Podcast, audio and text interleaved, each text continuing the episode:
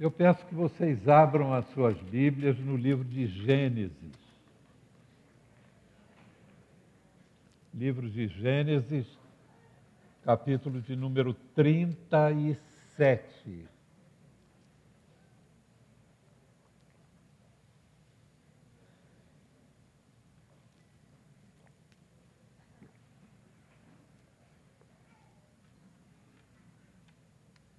A partir do versículo de número 29.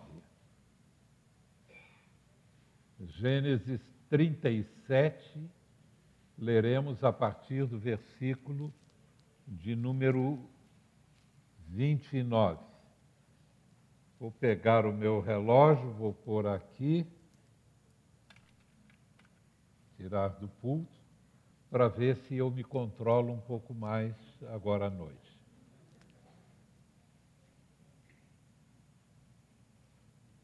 Tendo Ruben, o filho mais velho de Jacó, voltado à cisterna, eis que José não estava nela. Então rasgou as suas vestes.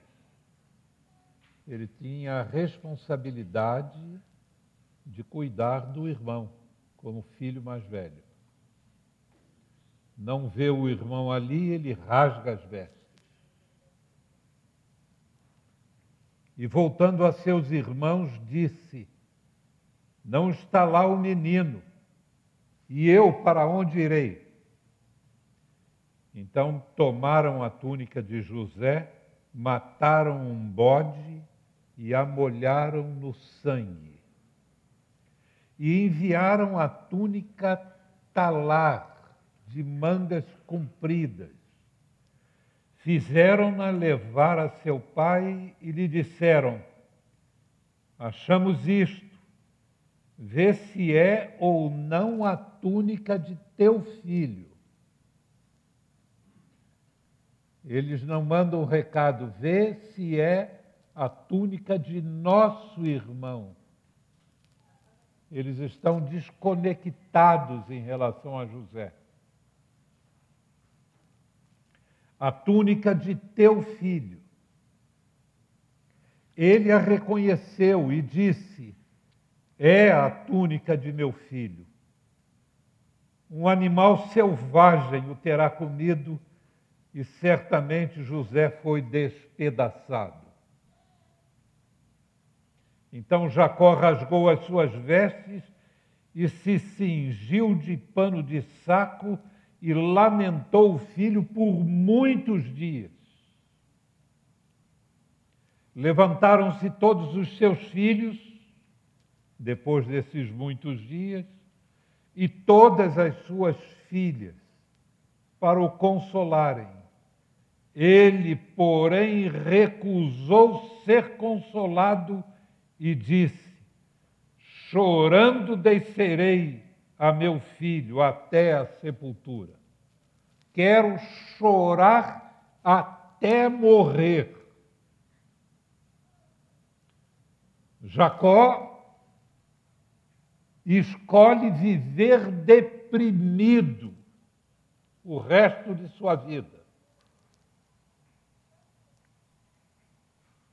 E de fato o chorou seu pai. Entre trementes, esta é uma palavra de ouro. Eu quero pregar sobre ela nesta noite. Entre mentes, os midianitas venderam José ao Egito. A Potifar, o oficial de Faraó, comandante da guarda. Ó Deus e Pai, se agradável ao Senhor abençoar-nos nesta hora. O Senhor que está aqui entre nós, em nós, sobre nós. Que o Senhor nos abençoe com a tua palavra, com o teu recado. Que a voz ouvida não seja do pregador, mas a do teu espírito. Em nome de Jesus. Amém. Essa palavra entre mentes é uma palavra de ouro no meio de uma história sórdida. Jacó, um dos filhos de Isaac, roubou a bênção da primogenitura de seu irmão Esaú, enganando seu pai. Jacó não era flor que se cheirasse. Quando a mãe o orienta para se disfarçar de Esaú, que era peludo, colocando pele em volta do pescoço e dos braços de Jacó, para enganar o velho pai que era cego.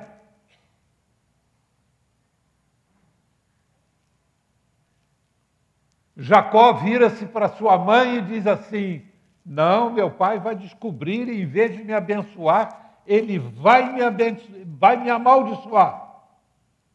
E aí, sua mãe vira-se para ele e diz assim: Que caia sobre mim a maldição. Aí ele, estou nessa. Se o prejuízo não vai ser meu, se vai ser da senhora, então eu topo. Para vocês verem o caráter de Jacó. E ele realmente engana seu pai, o seu pai o abençoa. Esaú chega, prepara a comida que o pai queria, e quando chega lá, ele percebe que, Jacó tinha sido abençoado em seu lugar. E ele pede a seu pai que o abençoe, chora, mas o pai diz para ele: Eu não posso retornar para dentro de mim as palavras que eu já pronunciei, a bênção que eu já ministrei em nome de Deus a seu irmão.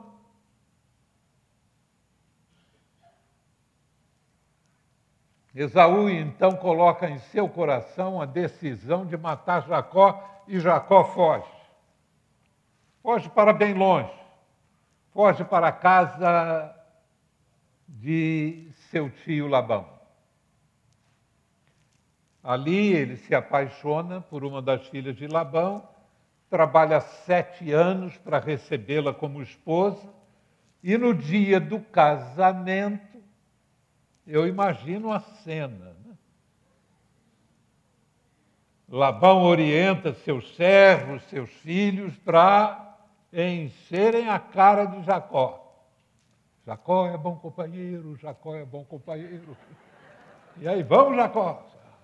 Mais um brinde, Jacó. Agora, Jacó é bom companheiro. E toma. E Jacó bebe umas e outras e outras e mais outras.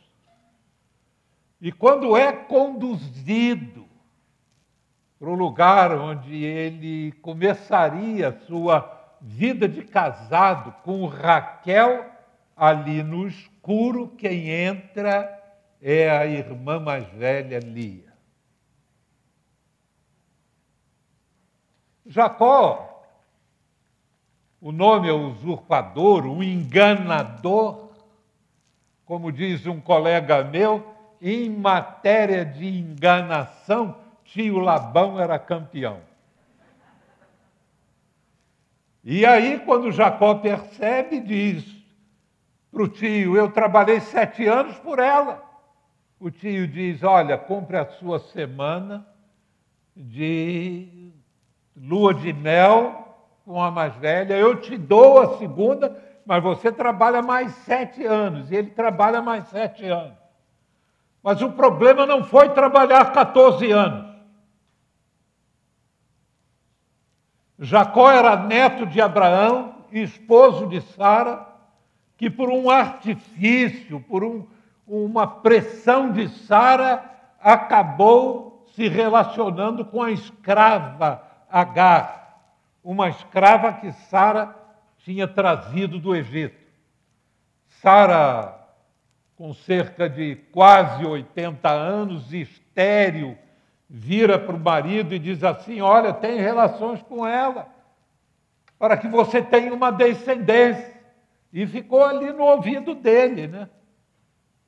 mostrando a empregada, jovem, bonita, e ela o tempo todo, agarra Abraão, agarra Abraão, agarra Abraão, agarra Abraão, ele agarrou.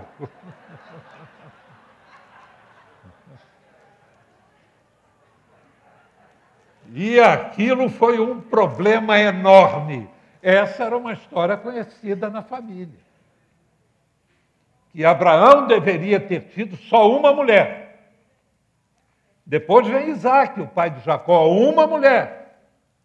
E agora Jacó, porque gostava de Raquel, aceita ter duas mulheres.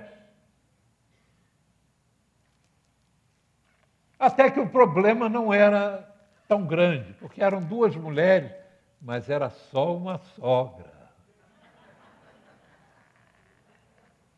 E depois as mulheres, numa concorrência para ver quem é que ia ter mais filhos, entregam a serva como Sara fez, porque maus exemplos da família são seguidos depois por filhos e netos. É um problema sério. A gente erra e pensa que o nosso erro fica circunscrito, circunscrito aqui, mas ele vai ser mau exemplo para os outros.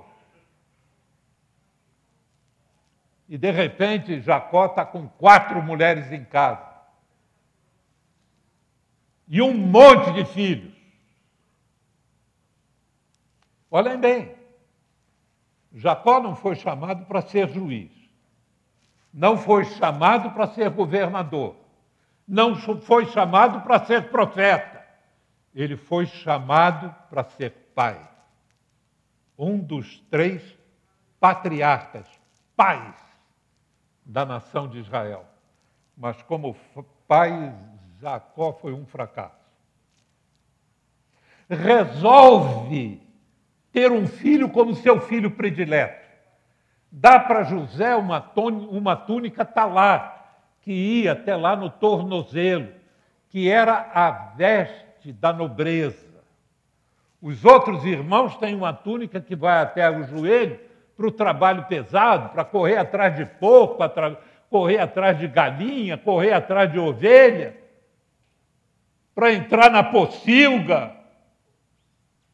Mas José não. José usava uma túnica talar ele se destacava entre os irmãos. Quando o pessoal olhava, eles diziam: está lá o José. Por causa da sua túnica, está lá.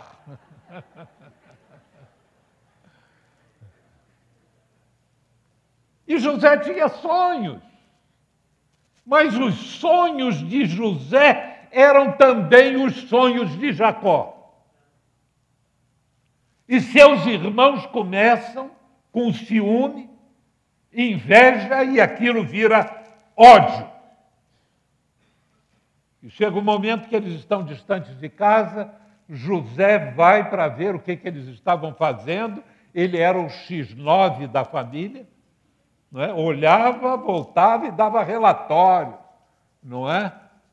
Mostrando o que, que os irmãos tinham feito de errado. Era um problema sério era uma relação que Jacó estabeleceu entre seus filhos, que mais cedo ou mais tarde aquilo iria acabar numa tragédia. Mas tem pior.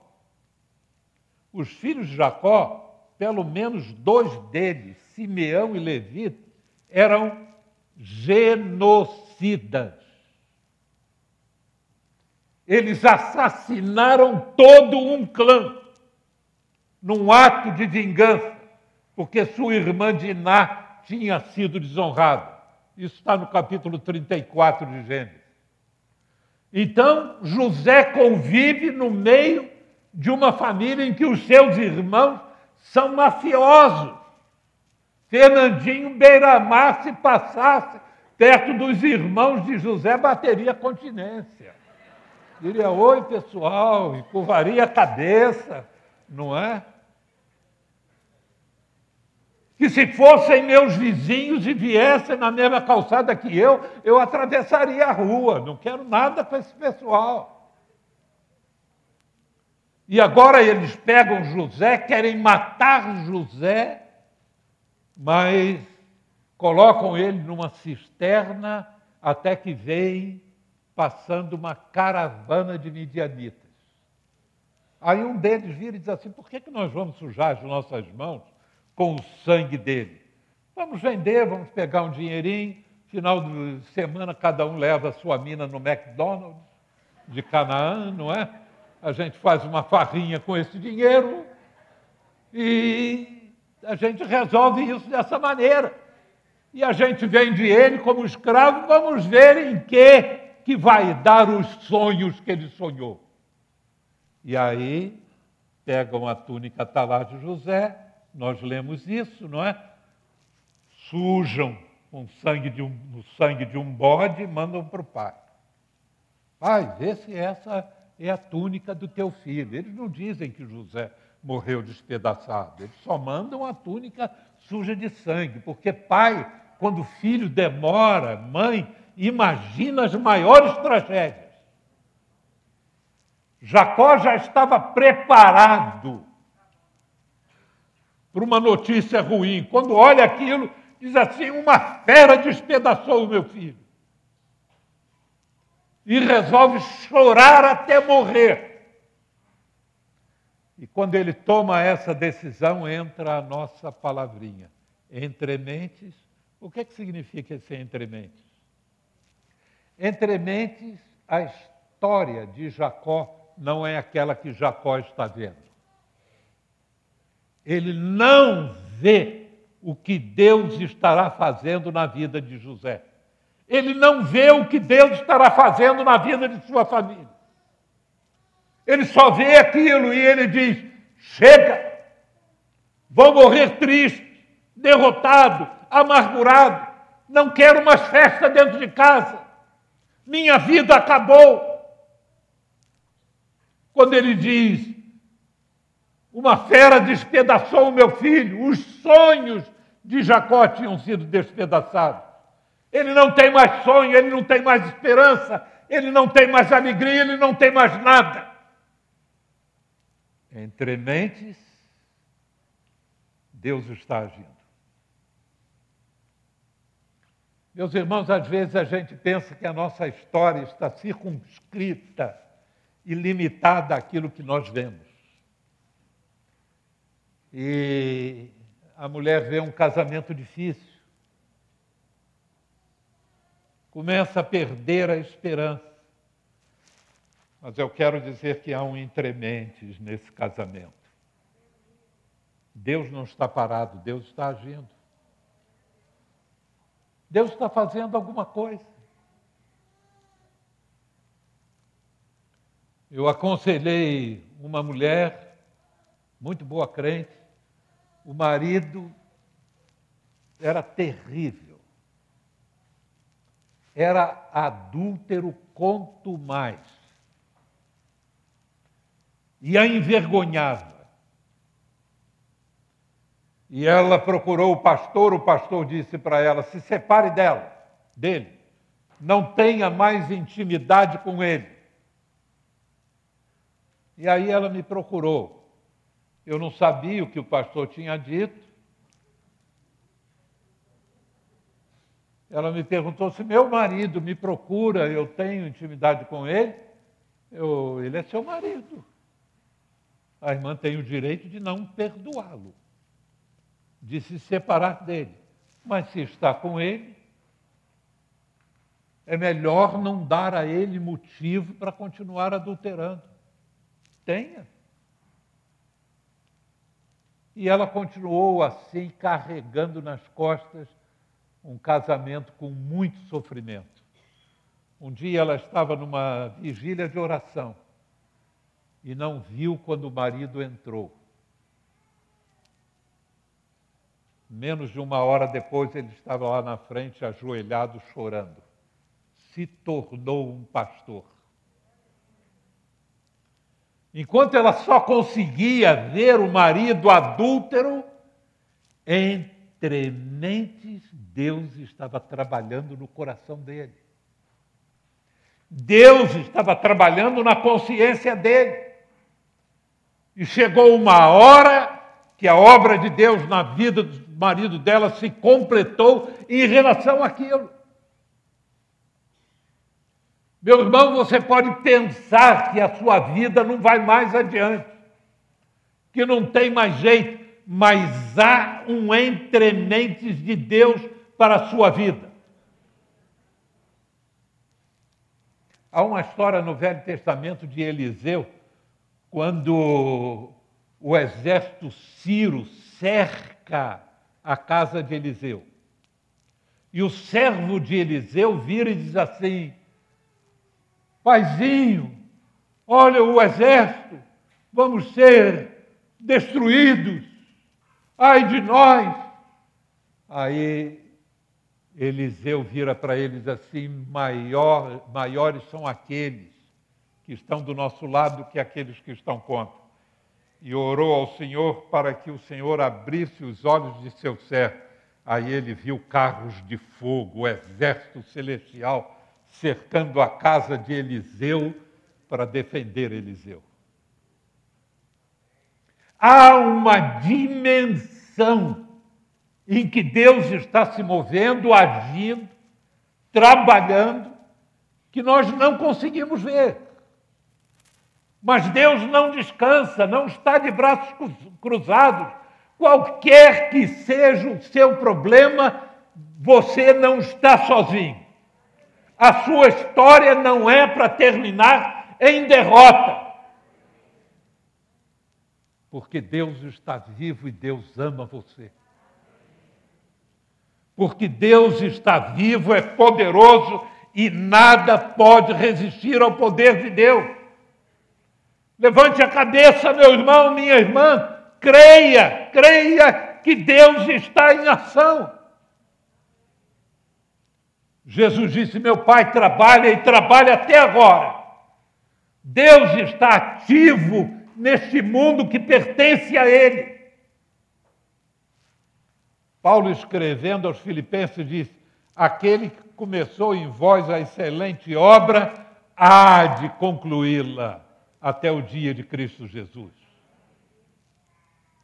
João, escrevendo na sua primeira carta, disse: Meus amados, agora nós somos filhos de Deus e ainda não é manifesto que nós havemos de ser, mas sabemos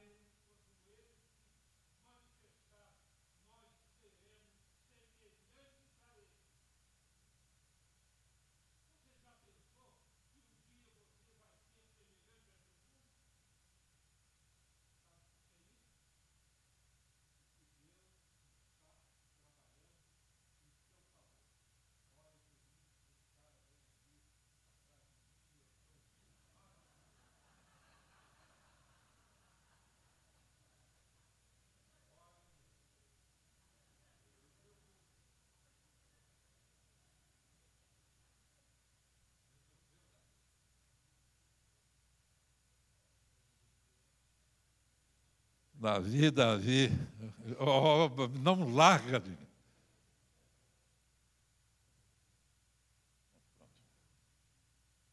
Obrigado, Davi.